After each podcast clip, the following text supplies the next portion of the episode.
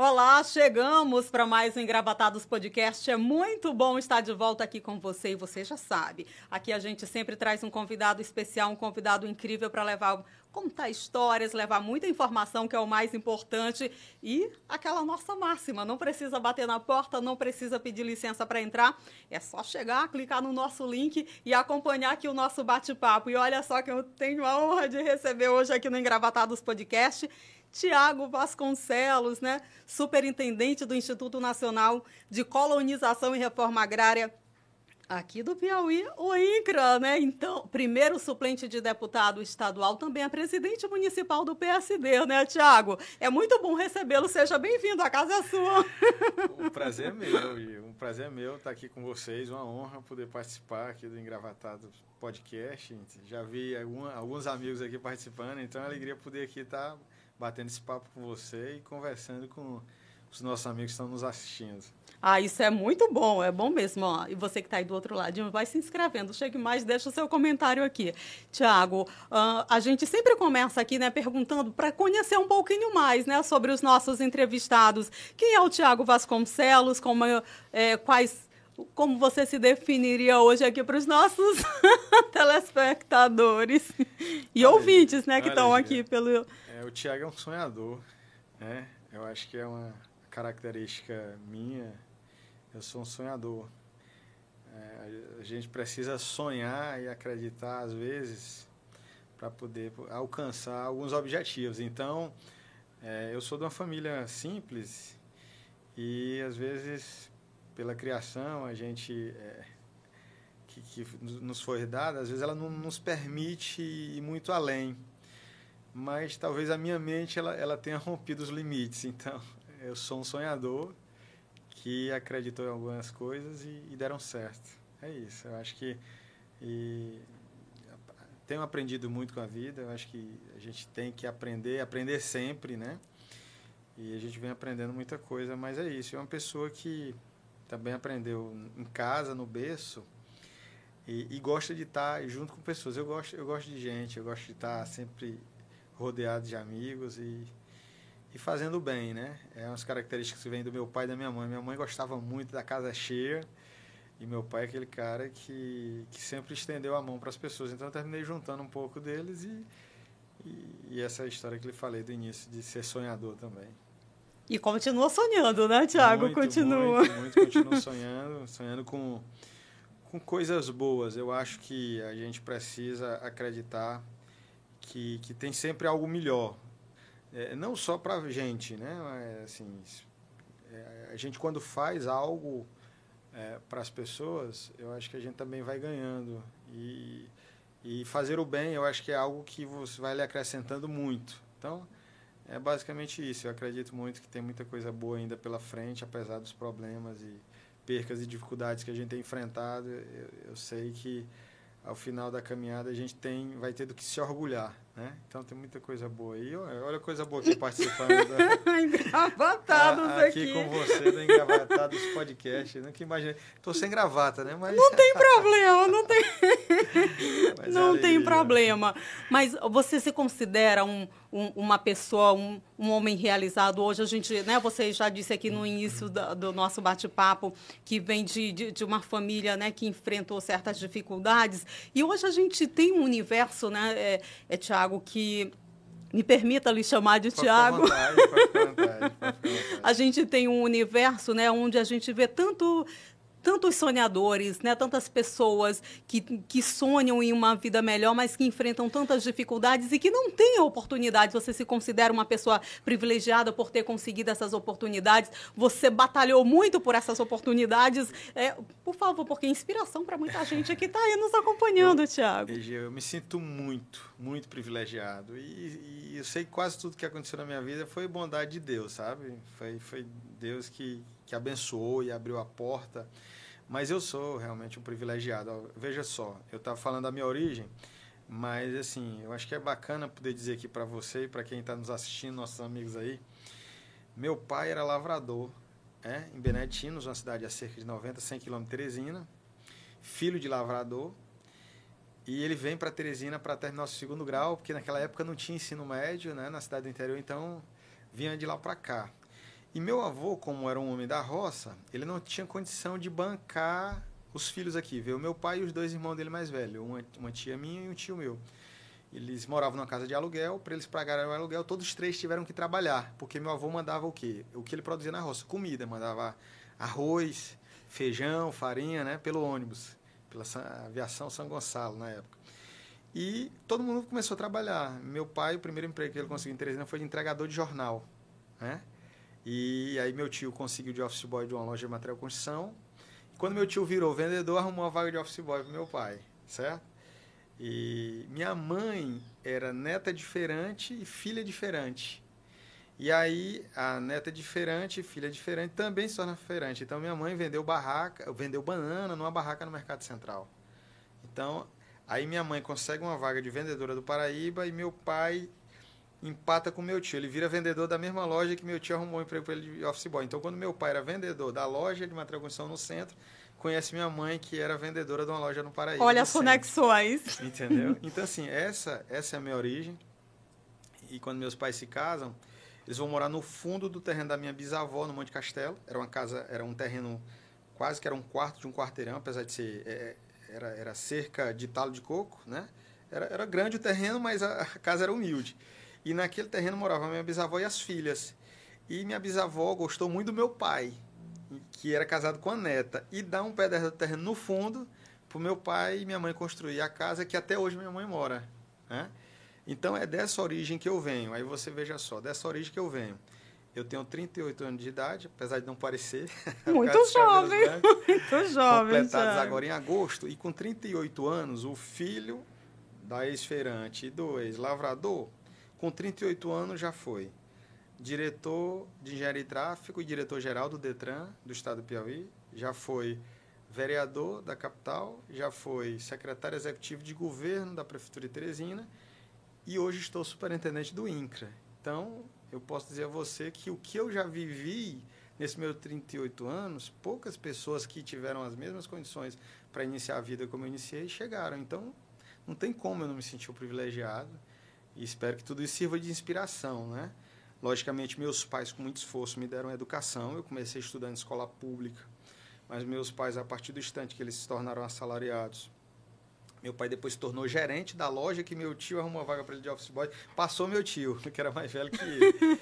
e aí, meu, meu, meus pais começam a pagar a escola particular para mim, né? Eu comecei estudando é, é na escolinha Nossa Senhora do Perpétuo Socorro, na região central de Teresina ali como se fosse Vermelha, onde eu fiz a alfabetização. Depois eu vou para a Escolinha Risonha, também na região da, da, da, da Vermelha, ali próximo à Capelinha de Palha. Nessa época eu sofri um acidente automobilístico atravessando a Miguel Rosa. Eu vinha do Monte Castelo a pé para atravessar a Miguel Rosa, fui atropelado por um carro e tive um traumatismo craniano, uma fratura no fêmur da perna esquerda, fiquei em coma, e, mas graças a Deus estou aqui contando um testemunho. Se recuperou, de que né, Deus me livrou da morte e e aí depois eu faço um teste para o colégio diocesano, passo no diocesano, aí do diocesano eu termino o ensino médio no ângulo. E com 16 anos eu já passo no vestibular, né?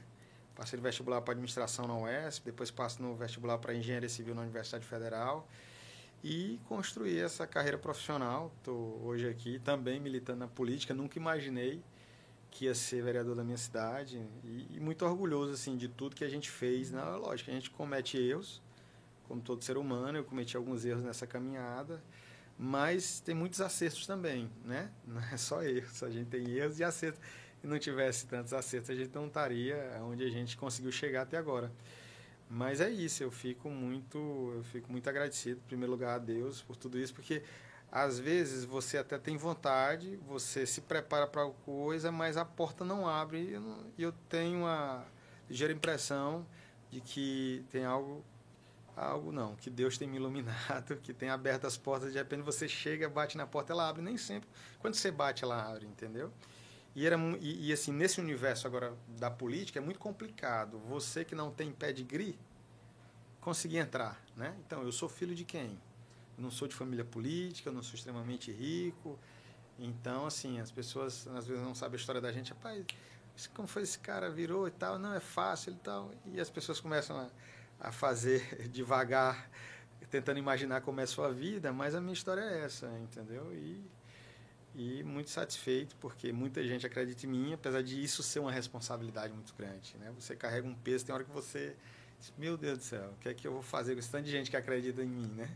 Então é uma responsabilidade que você carrega, mas muito feliz de tudo que eu pude aprender nessa caminhada com as pessoas e sobretudo com minha família, né? Minha família sempre foi meu meu porto seguro.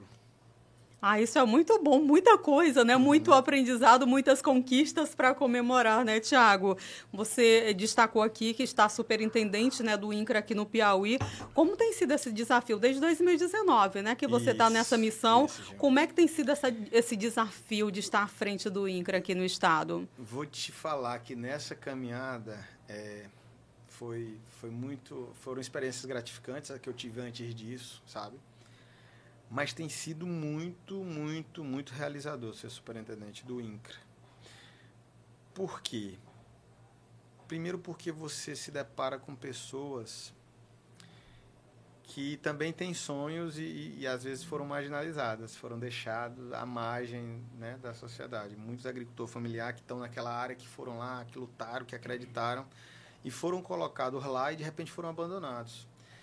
Mas é mais ainda por quê? Porque isso me remete às minhas origens. Eu fico pensando, quando eu estou no exercício de gestão, porque eu sou gestor, fico lembrando do meu avô, sabe?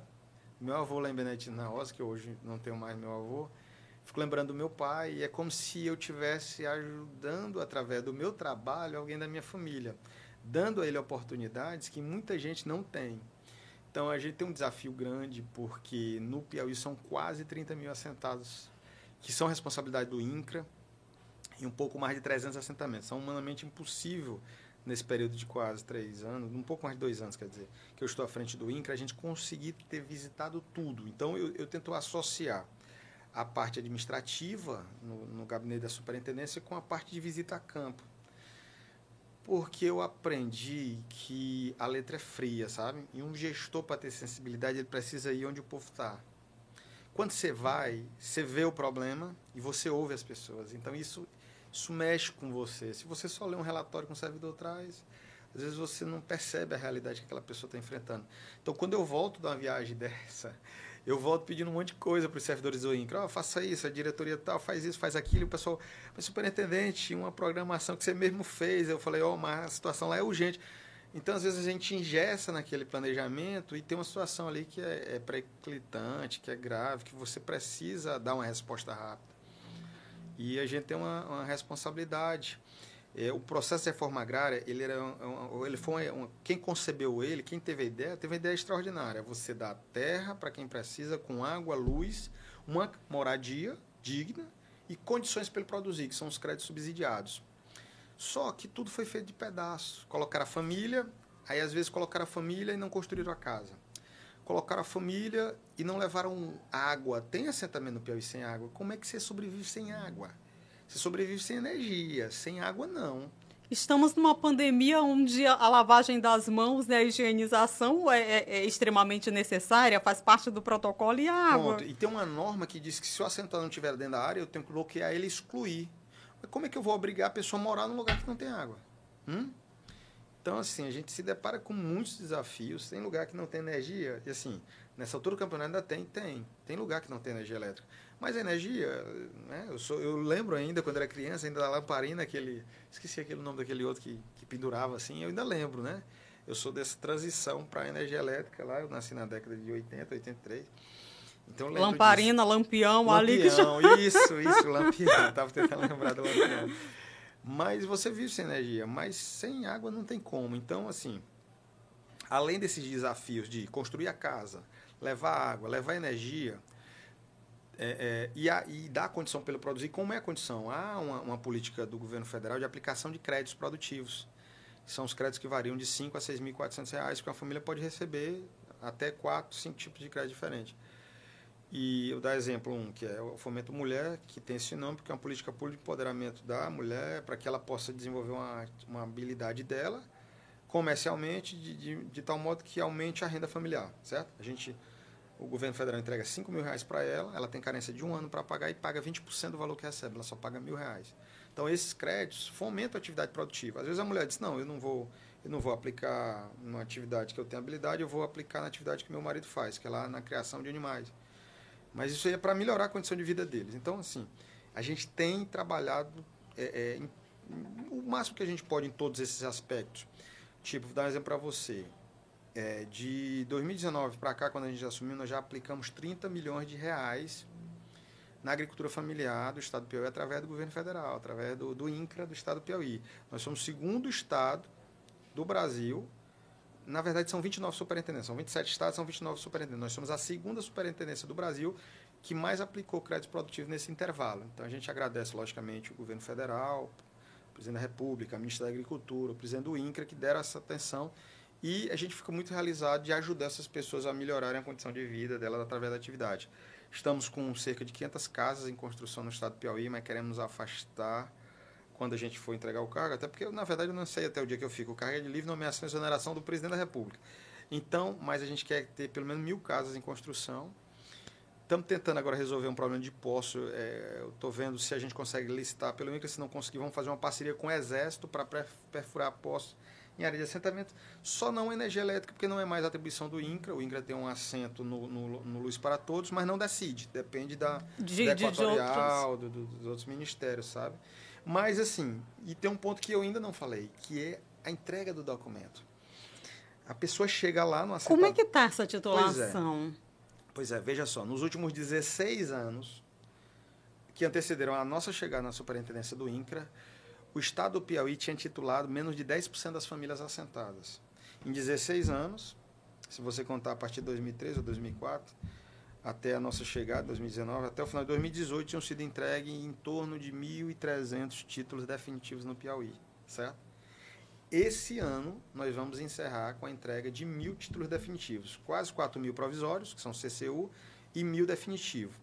Parece pouco, né? Mil. Mas, se você pegar 16 anos, foram 1.300. Então, esse ano, nós vamos ter a maior entrega de título definitivo da história do INCRA no estado do Piauí. Mas por que essa dificuldade e a gente entrega pouco? Porque a legislação diz que você tem que parcelar. É um trabalho topográfico em que você divide e diz qual é o lote da pessoa. E nós não tínhamos assentamentos parcelados no Piauí, porque aqui no Piauí foram, eles foram concebidos de maneira coletiva. Então, para parcelar, ou eu mando uma equipe do INCRA, ou eles contratam uma empresa que faz e pagam no próprio bolso, ou eu consigo recurso com Brasília. Então, nós não tínhamos um passivo de lotes aqui para parcelar. Então, esses dois anos e meio nós viemos fazendo esse trabalho de parcelamento para poder conseguir titular em massa a partir de agora. Final do próximo ano, se eu estiver superintendente, se eu não estiver, outra pessoa vai entregar dois mil títulos no próximo ano. E vai já está dobrando aí, né?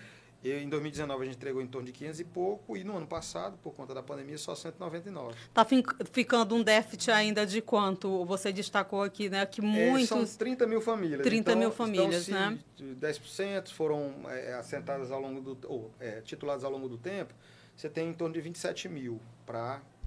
E se a gente vai nesse intervalo, se eu somar 600 com 200, 800, com 1.200 agora 2 com dois para o ano que vem, quatro, ainda vai ficar 20, mais de 20 mil famílias por Que é um trabalho longo aí ainda, né, então, Tiago?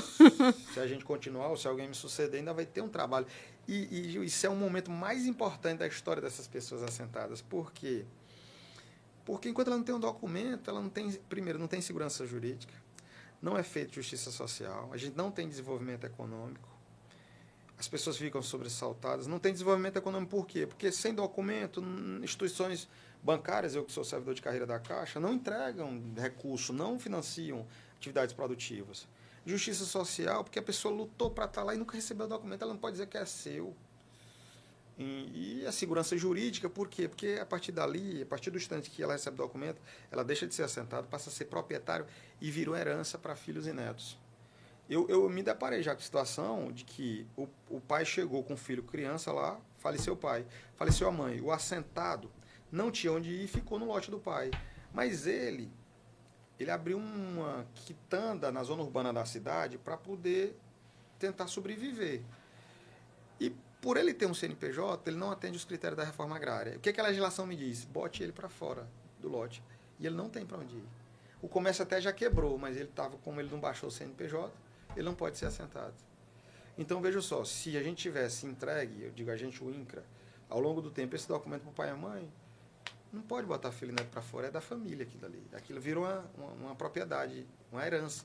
Entendeu? Então, assim, veja que eu acho que essa que é uma coisa que a sociedade não, não, não valoriza. Você, quando está falando de, de INCRA, ah, tu vai levar água, tu vai levar um calçamento, as pessoas se importam muito com essa questão física, mas para quem está lá, a coisa mais importante é ter esse documento na mão. E para a gente, eu como superintendente, eu entendo que esse foi o maior desafio que eu encarei e foi a coisa que, que é a coisa que eu tenho mais tentado realizar. É também objetivo do governo federal, a meta da presidência do INCRA, entendeu? Então, é, vocês talvez não imaginam o valor que tem um papelzinho daquele com o nome da pessoa dizendo que é dela. E eu já participei de solenidades de titulação e a emoção das pessoas é algo que lhe contagia, sabe?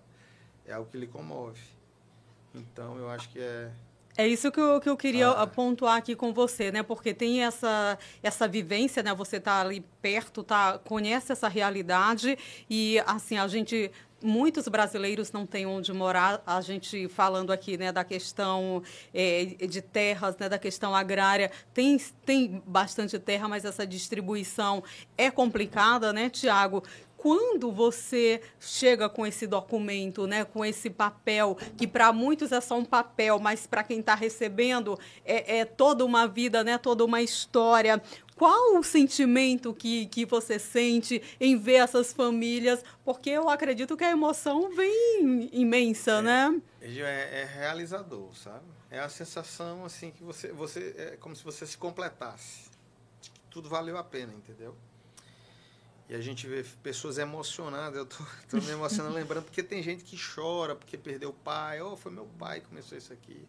Foi minha mãe. E a pessoa disse: Meu Deus, agora é meu mesmo, entendeu? Então, assim, é uma emoção muito grande daquelas pessoas. E a gente poder fazer isso através do trabalho da gente é muito bacana.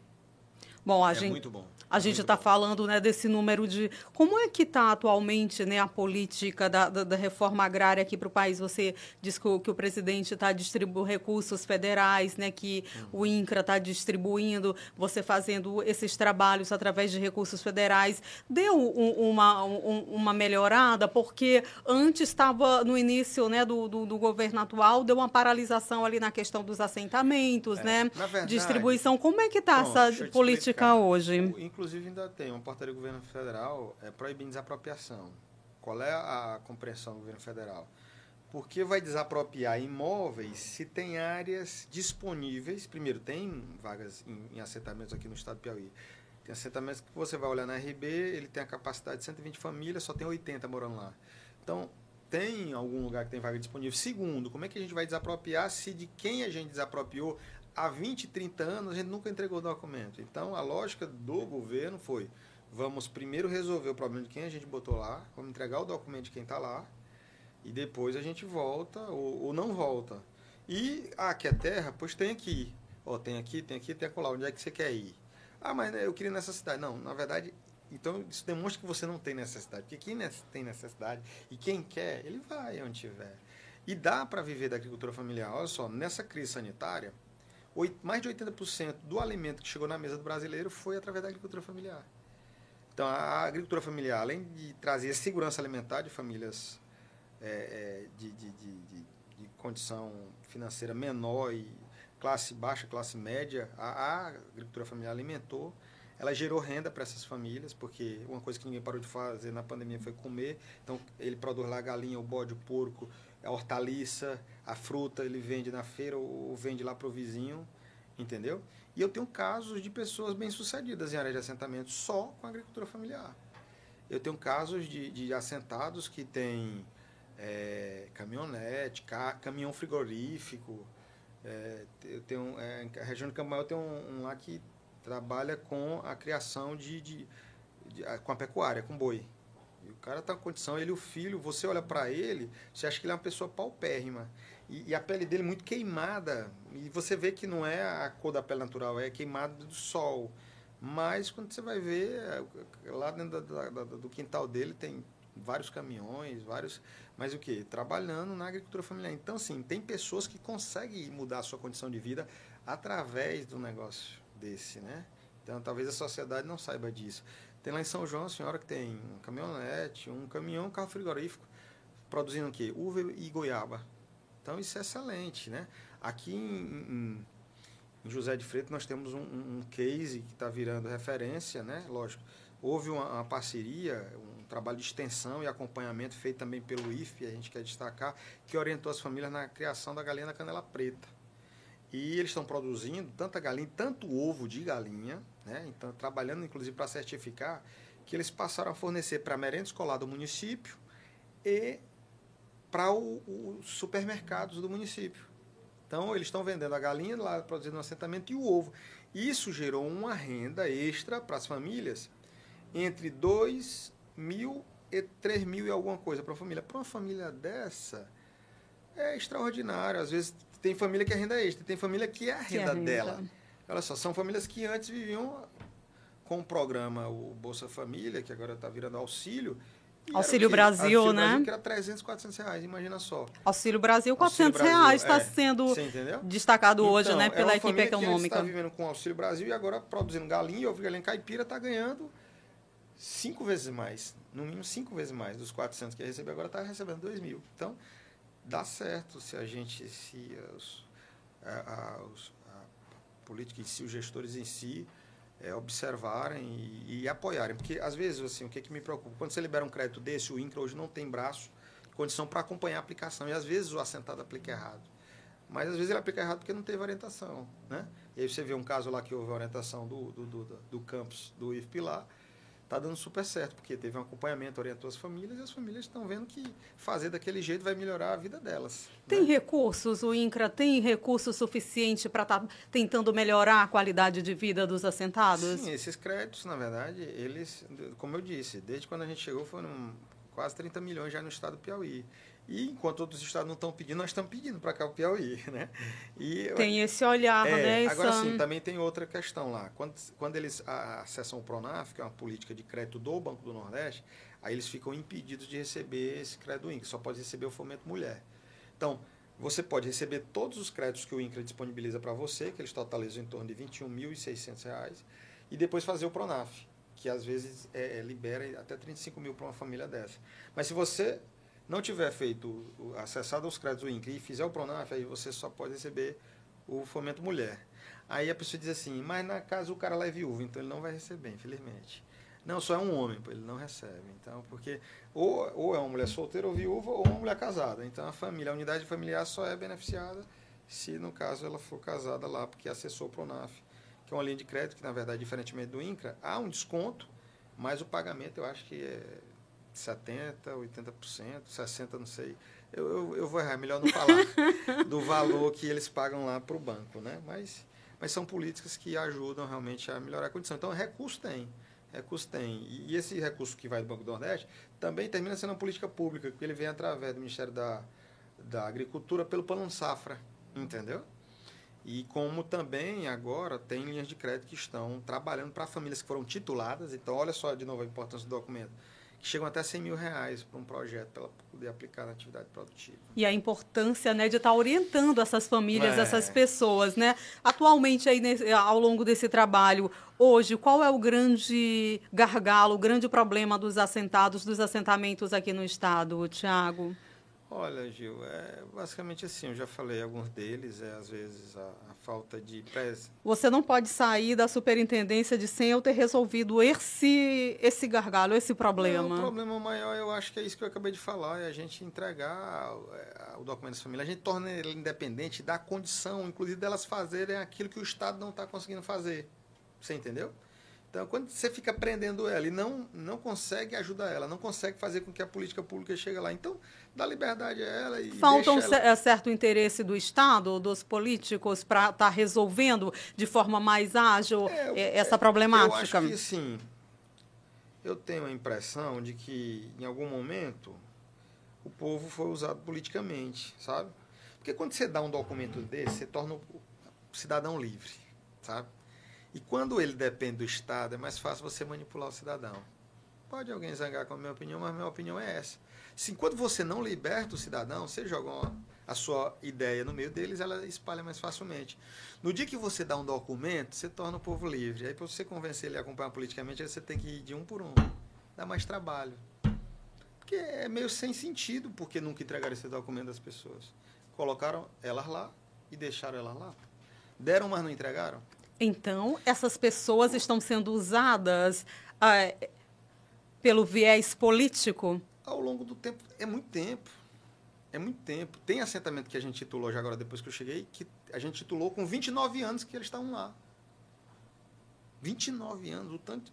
Ah, alguém diz assim, não, é porque a política do governo tal era desapropriar, a política do outro governo era construir casa, a política do outro governo era aplicar crédito. Mas todos eles sabiam que no o final do processo é a entrega do documento. Hã? E aí. E aí, Tiago? Por que, que não entregaram o documento? Por que, que não libertaram o povo?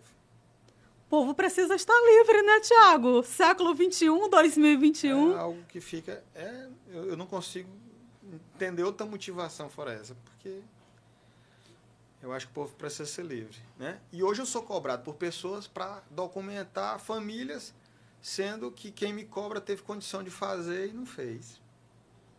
E agora? Mas agora está cobrando lá. Olha, vamos entregar o documento da família. Tá. Eu digo, vamos, vamos, pode deixar, que a gente aqui não tem essa maldade, não.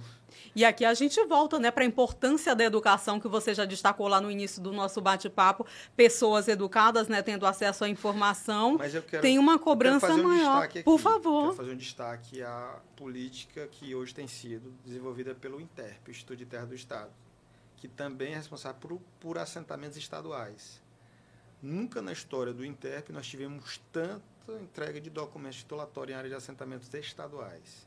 Então virou uma política de governo, é a política do governo federal virou política do governo do estado. Então eu quero destacar aqui, possivelmente isso teve uma influência do, do diretor-geral do INTERP, que é o doutor Chico Lucas, e, e, a gente tem que destacar, o que é bom a gente destaca. Sabe? É porque aqui a gente está falando, né? Tem é. assentamentos é, federais, estaduais, estaduais. e, e todo. O que eu, eu tenho responsabilidade é sobre os federais, né?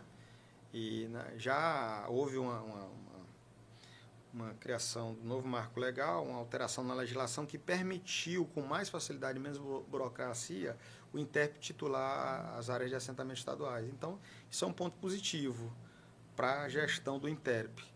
Coisa que eu não consigo alterar daqui. Tem que passar pelo Congresso para alterar a legislação do INCRA, até porque ela é para o Brasil inteiro, certo? Mas o, o INCRA Nacional criou o Titula Brasil, que foi uma estratégia que não precisou passar pelo Congresso, para agilizar o processo titulatório. O Titula Brasil é o INCRA dizer, ei, prefeitura, tu tem um assentamento aí, tu quer que teu povo receba documento?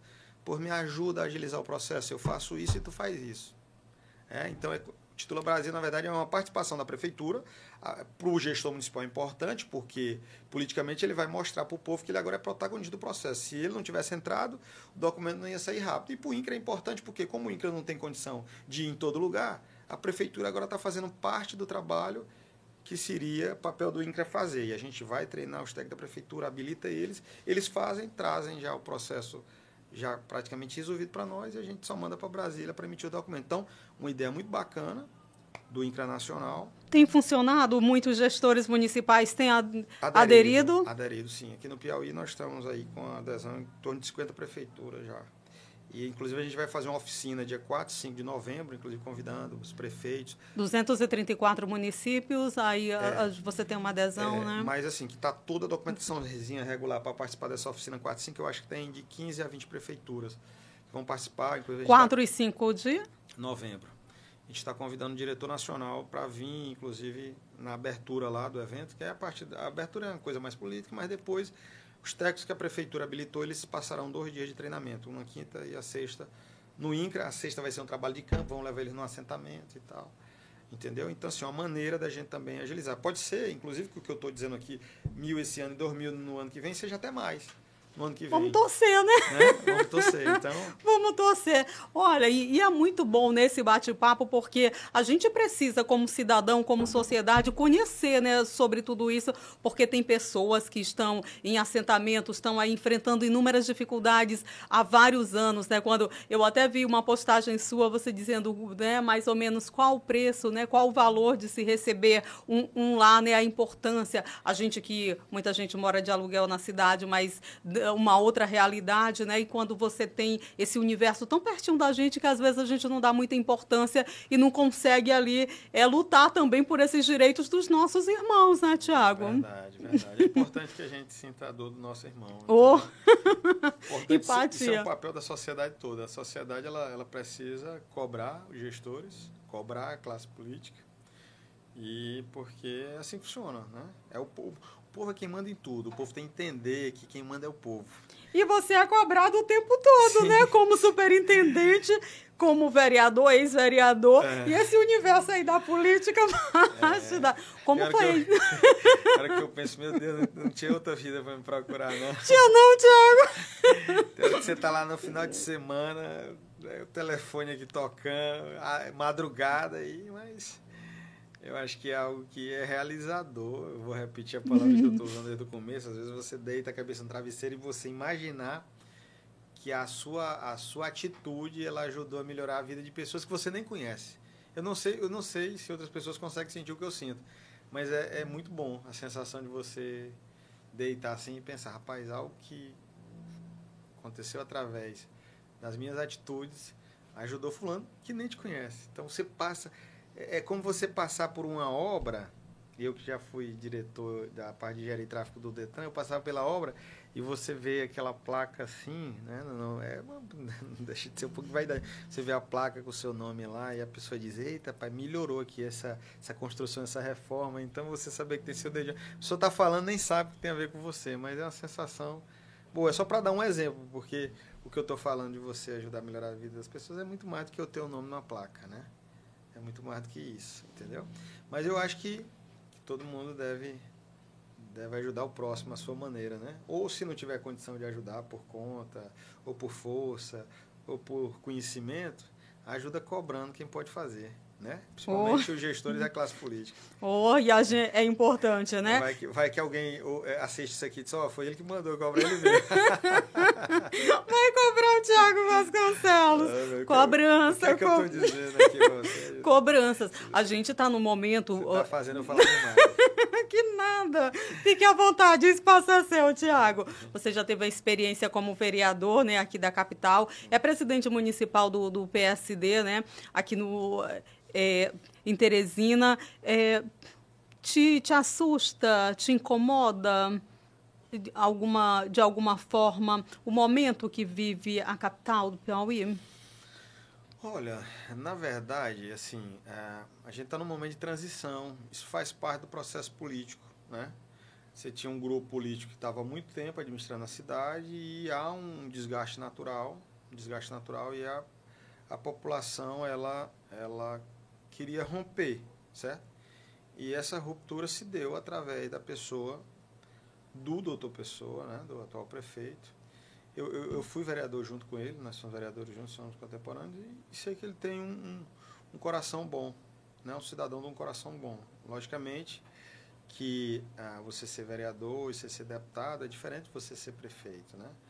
Então, ah, eu sei que ele é um cidadão bem intencionado. Logicamente, algumas coisas não têm é, acontecidos a, a contento. Você vê alguns problemas que eu acho que já deviam ter sido é, resolvidos com maior brevidade, uma facilidade, mas da boa intenção dele eu, eu acredito, porque eu convivi, sabe?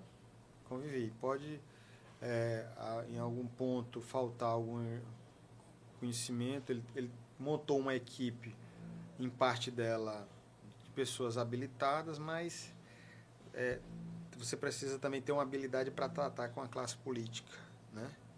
E ele sempre foi uma, figura que teve esse voo próprio, solo, sem precisar dialogar com a classe política. Então, para você ser gestor, seja da capital do governo, você aí você não está mais só, não é eu quero fazer e acontece. Você precisa. Está faltando essa habilidade de diálogo, de gerir para o doutor Pessoa? Mas, assim, aparentemente você percebe que ah, o doutor Pessoa ele tem um contato direto com a população e aproximado com aquela classe que ele defende, né? É, principalmente os mais humildes, mas ele não, não tem tanta essa aproximação com a Câmara. Eu percebo que, eu não sei dizer quem faz esse diálogo, né? mas, mas eu acho que às vezes você precisa dialogar mais aproximado, até porque algumas coisas podem fugir ao controle, sabe? Mas eu, eu torço para que dê certo. Eu torço para que dê certo. Eu sou, eu sou assim. Eu disse, eu digo assim, olha, quando você passa a eleição, o presidente é presidente de todo mundo, o governador é governador de todo mundo e o prefeito é prefeito de todo mundo. Então, mesmo que eu tenha sido oposição, no caso outra pessoa, nós apoiamos ele no segundo turno, meu partido. Mas, mesmo que fosse oposição, eu torço para que dê certo, como cidadão. Isso não significa dizer que eu vou virar aliado político, certo? Mas eu torço para que dê certo, porque se der certo a gestão, o povo ganha. E, ah, mas se algum der certo o teu partido não entra. Não, a gente vai apresentar propostas que vão acrescentar algo que o outro não fez e vai dar continuidade o que foi bom, entendeu? Então, eu como cidadão não posso torcer para dar errado. Então, eu torço para que as coisas se normalizem, é um primeiro ano de gestão. É o primeiro ano? É, é o primeiro, primeiro ano. ano. você falou em desgaste, não está muito cedo é. para esse desgaste não, todo? Não, na verdade, assim, é, eu nem consigo identificar esse desgaste. Eu, eu acho que há uma falta de contato. Tem o um diálogo com o PSD? É... Sim, o, PSD ele, ele, ele tem é, dois vereadores eleitos. O Renato é o líder do prefeito na Câmara e o, o Ismael Silva é vereador da base, né? Tem uma indicação do PSD na Secretaria de Esportes, que é o nosso primeiro suplente, o Eduardo Daragalana. Então, assim, a, o Renato tem tentado conduzir essa tratativa entre a Câmara e o prefeito. E o Ismael, ele, ele tem uma atuação bem independente, muito parecido com a do próprio doutor Pessoa, né? Eu lembro do doutor Pessoa, na época que nós éramos vereador, ele tinha algumas indicações de cargo, mas tinha uma atuação independente, mesmo com essa indicação. O Ismael também, ele, ele adota esse comportamento, mas ele, ele conviveu com o doutor Pessoa na eleição anterior a essa, ele defende a pessoa dele. E o Eduardo está lá, né, tentando fazer. Eu, eu, eu, eu, tenho visto o Eduardo se esforçando para fazer um trabalho bom para o esporte da capital. Né? Logicamente que eu, como cidadão, como presidente, acho que tem pontos que precisam ser melhorados, sim. E eu não, não, não me furo dizer um negócio desse, preocupação de ser mal interpretado de maneira nenhuma. Até que pontos seriam esses, Thiago? Não, eu, eu, dei exemplos aqui de coisas que podiam ter resolvido com brevidade. Logicamente, a condução não estou dentro da gestão, né? Mas essa questão do transporte coletivo é uma coisa que ela é urgente. Então você tem, tinha que ter puxado ela aqui, vamos aqui. Como é que nós vamos resolver isso logo? É algo que interfere na vida de uma boa parte da população que depende desse transporte funcionando bem, né? Então é uma coisa que você tem que puxar logo. Ah, qual foi o problema? Eu, eu, eu acho que quanto mais tempo você demora, aí você puxa o desgaste. Não tem como você não puxar um desgaste para você se você demorar a resolver um problema. Então, quando é problema, você tem que trazer. Não, vamos trazer aqui com máxima urgência, vamos tentar resolver. Lógico, sem ceder a chantagem, sem. Entendeu? Mas, é assim, são coisas que precisam ser remediadas com brevidade, né? Então, esse é um exemplo. O, o, o que eu acho que é o, o, inclusive que é o mais visto pela população, né? Nesse, nesse momento, né? É basicamente essa, essa situação. No mais, assim, ah, eu vejo um certo... O doutor Pessoa ele sempre foi um, é, uma figura caricata. Então você, ah, querer que o doutor Pessoa melhore a fala dele hoje, ele sempre foi daquele jeito. Então, quem votou, ele tinha que conhecer e saber que, que ele foi, ele era aquela figura, entendeu? Que o, o, o, lado bom dele não era o lado da fala. Né? Então, hoje você criticar isso aí. Mas, assim, repito o que eu disse, eu torço para que dê certo. Tô torcendo. O, o, o Teresinense está torcendo, né? para que dê certo o é. quanto antes. É. Vamos trazer o nosso olhar novamente para o Estado. Como é que você analisa o momento, né? Da, a gente está começando um, uma pré-campanha aí, hum. né? Já para as eleições 2022. Estou vendo a turma Ui. já caminhando. e qual é o seu olhar, a sua ah. análise sobre, sobre essa antecipação, sobre esse movimento todo, Tiago? Eu, eu acho que, assim, é, todo mundo tem que correr antecipado. Você tem do lado do governo um candidato que não tem rejeição, mas não tem popularidade. Né? Ele não tem rejeição porque não é conhecido. Se ele tem uma rejeição, ela está emprestada ou do atual governador, ou da relação política, ou da gestão também, que tem muito tempo. Mas é, é uma pessoa que está fazendo uma caminhada para se tornar conhecido, logicamente. E tem uma estrutura forte, que é a, máquina do governo. Né? Não, não pode se considerar toda ação é, é, da, da, gestão, toda ação administrativa favorece quem está, o candidato lá da gestão. e a oposição que tem que caminhar mais ainda, até porque está disputando com quem já tem uma base fincada, né? Eu acho que é, é, eu já imaginava que isso ia acontecer, porque você pega agora nome no, nomes novos, é, o governador não é mais candidato, não pode ser mais reeleito, então quando você tem nomes novos, ou eles antecipam, então... Mas a, a gente não consegue clarear ah, qual é o cenário, o que, que você acha que vai acontecer ano que vem. Não, a gente só vai ver essa coisa, as definições a partir de abril do ano que vem, a gente vai começar a entender realmente quem é o candidato da, da oposição, a situação parece já definir o nome, né? Mas é uma eleição que ela não é, eu não sei se ela será tão fácil. A tendência é de que aconteça o que sempre aconteceu no Estado do Peru. O que, é que acontece? As eleições elas polarizam. Quando polarizam, um lado ganha no primeiro turno. É o que eu acho que pode acontecer. Porque eu não acredito que a oposição vai lançar mais de um candidato aparentemente forte, certo? Então, se polarizar, um lado vai ganhar, o governo, a situação. Hoje, quem que eu acho que eu ganho? Não, não sei entendeu? E é, há de considerar o fato de que o nome novo precisa ser conhecido lá do governo e de que a oposição, ela na eleição passada, ela atingiu 38% dos votos.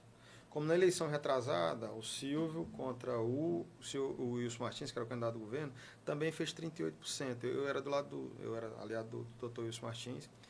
Então, assim, essa margem de 38% a oposição tem. Então, partir daí é que a gente começa a destrinchar o que, que vai acontecer, entendeu? Eu gosto de ficar analisando. Hoje eu estava discutindo com um amigo sobre isso, né? Gente gosta de ficar analisando essas coisas, entendeu? Então, assim, eu acho que dos últimas, das últimas cinco eleições, talvez essa será que terá um pouquinho mais de disputa, um pouquinho mais de emoção, entendeu? Desde oh. a da primeira eleição do Hélito para cá, eu acho que essa aqui vai ter assim mais uma uma animaçãozinha. É, Oi, é, que a turma vai ter que correr bem, entendeu? E a gente tem, tem ouvido muito, né, figurar aí na imprensa que a oposição está sem. É, diz que é o momento melhor dela nos últimos anos, né, está muito unida. E você vê exatamente como isso, hum. mas não, oposição a gente tinha até ontem praticamente, né? A maioria das pessoas estavam na situação. É. Qual é a. Como. É fazer o eleitor entender isso aí. Agora a oposição tem um um ícone, né? uma pessoa forte do lado da oposição, da mesma forma que a figura do governador é muito forte, o Hélito Dias. É, a oposição tem uma figura hoje muito forte, que é o, o ministro Ciro Nogueira, entendeu? Então, são dois articuladores natos, são duas figuras políticas fortíssimas, entendeu? Cada um com sua influência, cada um com a condição de, de ajudar as, a, os municípios. Então, assim, é, é um jogo que está aberto, sabe? Eu acho tá que aberto, é, tá é? Aberto. tá aberto e mas isso é bom, isso é bom, isso é bom para a democracia que haja esse debate, que as pessoas, eu, eu digo sempre que a democracia é como uma prateleira surtida. Democracia, quando você vai para um supermercado ou para uma loja que só tem uma opção na prateleira, você se vê obrigado a levar. Você estava precisando, só tinha aquilo, não era do tamanho, não era da cor, não era do preço que você queria, mas só tinha aquilo que você tem que levar. A democracia não, ela é uma prateleira que você tem várias opções. Então o que, que o eleitor tem que fazer? Ele tem que analisar. Calma, gente, você tem opção, fica olhando, estuda o produto, entendeu? A gente decidiu. O problema do povo é que deixa para a última hora, e quando deixa para a última hora você é levado, entendeu? Então eu, como eleitor, sempre procurei ficar analisando, fulano de tal, trabalha mais, trabalha menos, é isso, qual é a qualidade, qual é o defeito, entendeu? Depois que você se envolve no meio político, às vezes você perde um pouco dessa autonomia de análise quando tem essa questão partidária, né? E eu sempre fui né, um bom soldado, eu, aprendi a obedecer hierarquia em casa, mas como eleitor normal, eu sempre procurei, calma, vamos analisar aqui, entendeu? Eu nunca tive assim paixão por partido, né? Que é o que o sistema político devia trazer para essa questão ideológica, mas que ela hoje não existe no Brasil, entendeu? Então você termina escolhendo pessoas. Então, para a democracia essa prateleira que ela me dá um produto desse, de um formato, do tamanho e tal, aí eu vou olhar e vou escolher. Eu digo, ó, oh, eu gostei mais desse. Entendeu? Com a, você disse que gosta de analisar né, o, todos os cenários. Hum. Você é primeiro suplente de deputado estadual, Sim. né? 2022 a gente já viu que a pré-campanha começou. Vem novidades por aí? O Thiago vai estar nessa disputa ou como é que é? Eu posso, posso respirar fundo? Uh, respira e adianta aqui pra gente. Olha, Gil, na verdade foi a, foi a pergunta que, quando eu cheguei me fizeram ali, né?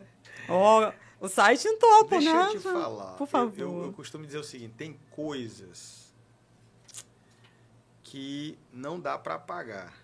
O trabalho, o trabalho ninguém apaga, sabe? Então, quando você trabalha, seu trabalho, alguém pode não gostar de você. Não, não gosto, pô, não gosto da cara daquela pessoa. Eu não gosto do jeito que ela sorri, eu não gosto do jeito que ele fala. Mas tem uma coisa que a pessoa, mesmo não gostando do seu jeito, não, pô, ela não vai conseguir desfazer a sua capacidade de trabalho, aquilo que você conseguiu mostrar de resultado. Ela não apaga. Ela pode falar mal de você de outra coisa. Rapaz, aquilo quer se aparecer, aquilo é besta.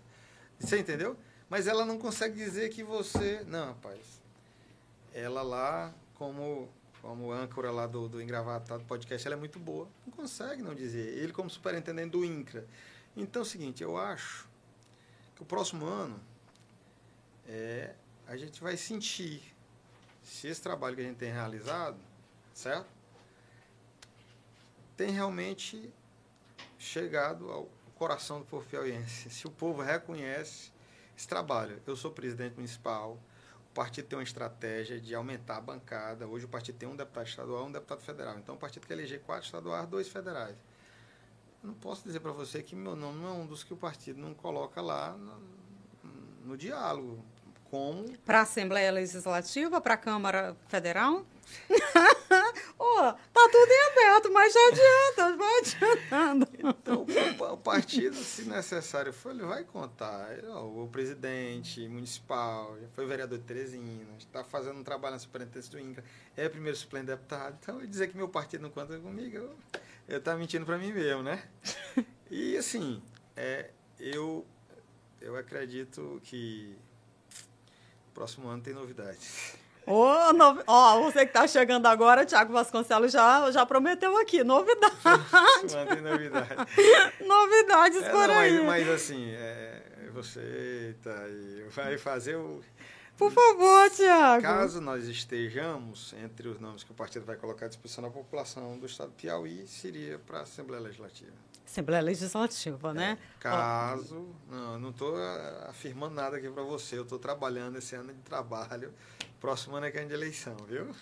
A gente vai estar acompanhando, né? Você aqui comigo. Uhum. Ô, Tiago, está sendo muito bom esse nosso bate-papo. A gente está chegando no finalzinho, infelizmente. Eu quero que você volte aqui com mais tempo para nós, viu? Pra gente. Porque tem muita coisa, né? É. Muita coisa para conversar. mais ainda. Ó, oh, mais ainda. A gente estava falando no início, né? Você estava destacando para a gente das suas conquistas, né? Da, toda a sua trajetória vitoriosa até aqui. Qual foi o momento mais difícil? O momento. É, se eu puder colocar dessa forma, de maior tristeza que você já vivenciou até hoje? É, Gil, na verdade, nessa. Assim, a gente está falando da caminhada ou da vida? Estamos falando das duas coisas. É, na verdade, o momento mais triste é esse momento que eu tive esse ano, né? Que é a perca do meu pai. Entendeu? Meu, meu pai era um dos maiores incentivadores que eu tinha, né? Meu pai e minha mãe. E meu pai, até pela juventude dele, meu pai faleceu com 58 anos, né? Meu pai era como um irmão, né? Eu 38, meu pai 58, nós jogávamos bola junto, né? Fazíamos tudo junto. Então era, era pai, irmão, amigo, entendeu? Era, era incentivador, né? Você, ah, você consegue realizar algumas coisas, de repente você você, naquilo que você realiza, você se torna maior até do que seu pai em alguns aspectos. Mas todo filho, sempre quando, quando ele não sabe como fazer alguma coisa, como ele, ele pensou e não sabe o que fazer, o que decidir, ele corre para o pai. Entendeu? E era quando eu estava atordoado, era quem eu corria. Né? Era meu amigo. E é difícil, né? Difícil. Eu fiquei com o celular dele depois do falecimento. E eu vendo as mensagens, ele falando com as pessoas, pedindo às pessoas para muita mensagem ele pedindo as pessoas para me ajudar mais uma vez. Eu tinha um problema com algum amigo pessoal, ele sabia, ele falava, rapaz, releva lá com meu filho, entendeu? Moço, vou parar esse negócio. Então, assim, eu, isso eu não sabia, que meu pai falava, quando eu tinha problema com alguém, que ele procurava a pessoa para poder apaziguar um problema que eu tinha com outras pessoas. E, além do que ele já me transmitia de amor, eu, eu disse para muita gente, disse, olha, se tem uma coisa que eu não vou sofrer, é porque nós somos intensos um com o outro. Meu pai me deu o máximo de amor que ele podia. E eu também dei para ele o máximo que eu podia. Então, assim, eu estou falando aqui para filhos, entendeu? Não tenham reserva com o pai e a mãe de vocês. Porque eu, eu vejo gente arrependida. Meu Deus, eu estava sem falar com meu pai, eu estava sem falar com minha mãe e tal. E graças a Deus com meus pais, assim, eles foram extremamente amorosos comigo e eu, e eu fui o máximo, sabe?